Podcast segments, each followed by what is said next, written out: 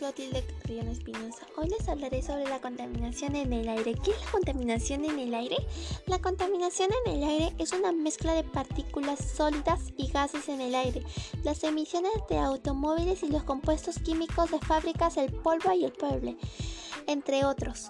¿Cuáles son las principales causas de la contaminación en el aire? Las principales causas de la contaminación en el aire están relacionadas a la quema de combustibles fósiles como el carbón, el petróleo y el gas.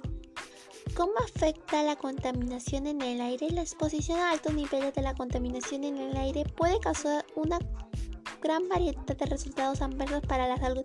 Aumenta el riesgo de enfermedades respiratorias, enfermedades cardíacas, derrames cerebrales y el cáncer al pulmón, las cuales afectan mayor proporción a la población vulnerable, niños, adultos mayores. ¿Cuáles son las principales contaminantes en el aire?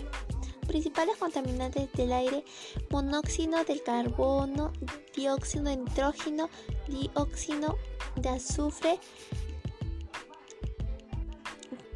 ¿Cuáles son las consecuencias de la contaminación en el aire? Las principales consecuencias de la contaminación en el aire son lluvia ácida, deterioro del agua y daño al capa de ozono. Cuida al ambiente como te cuidas a ti.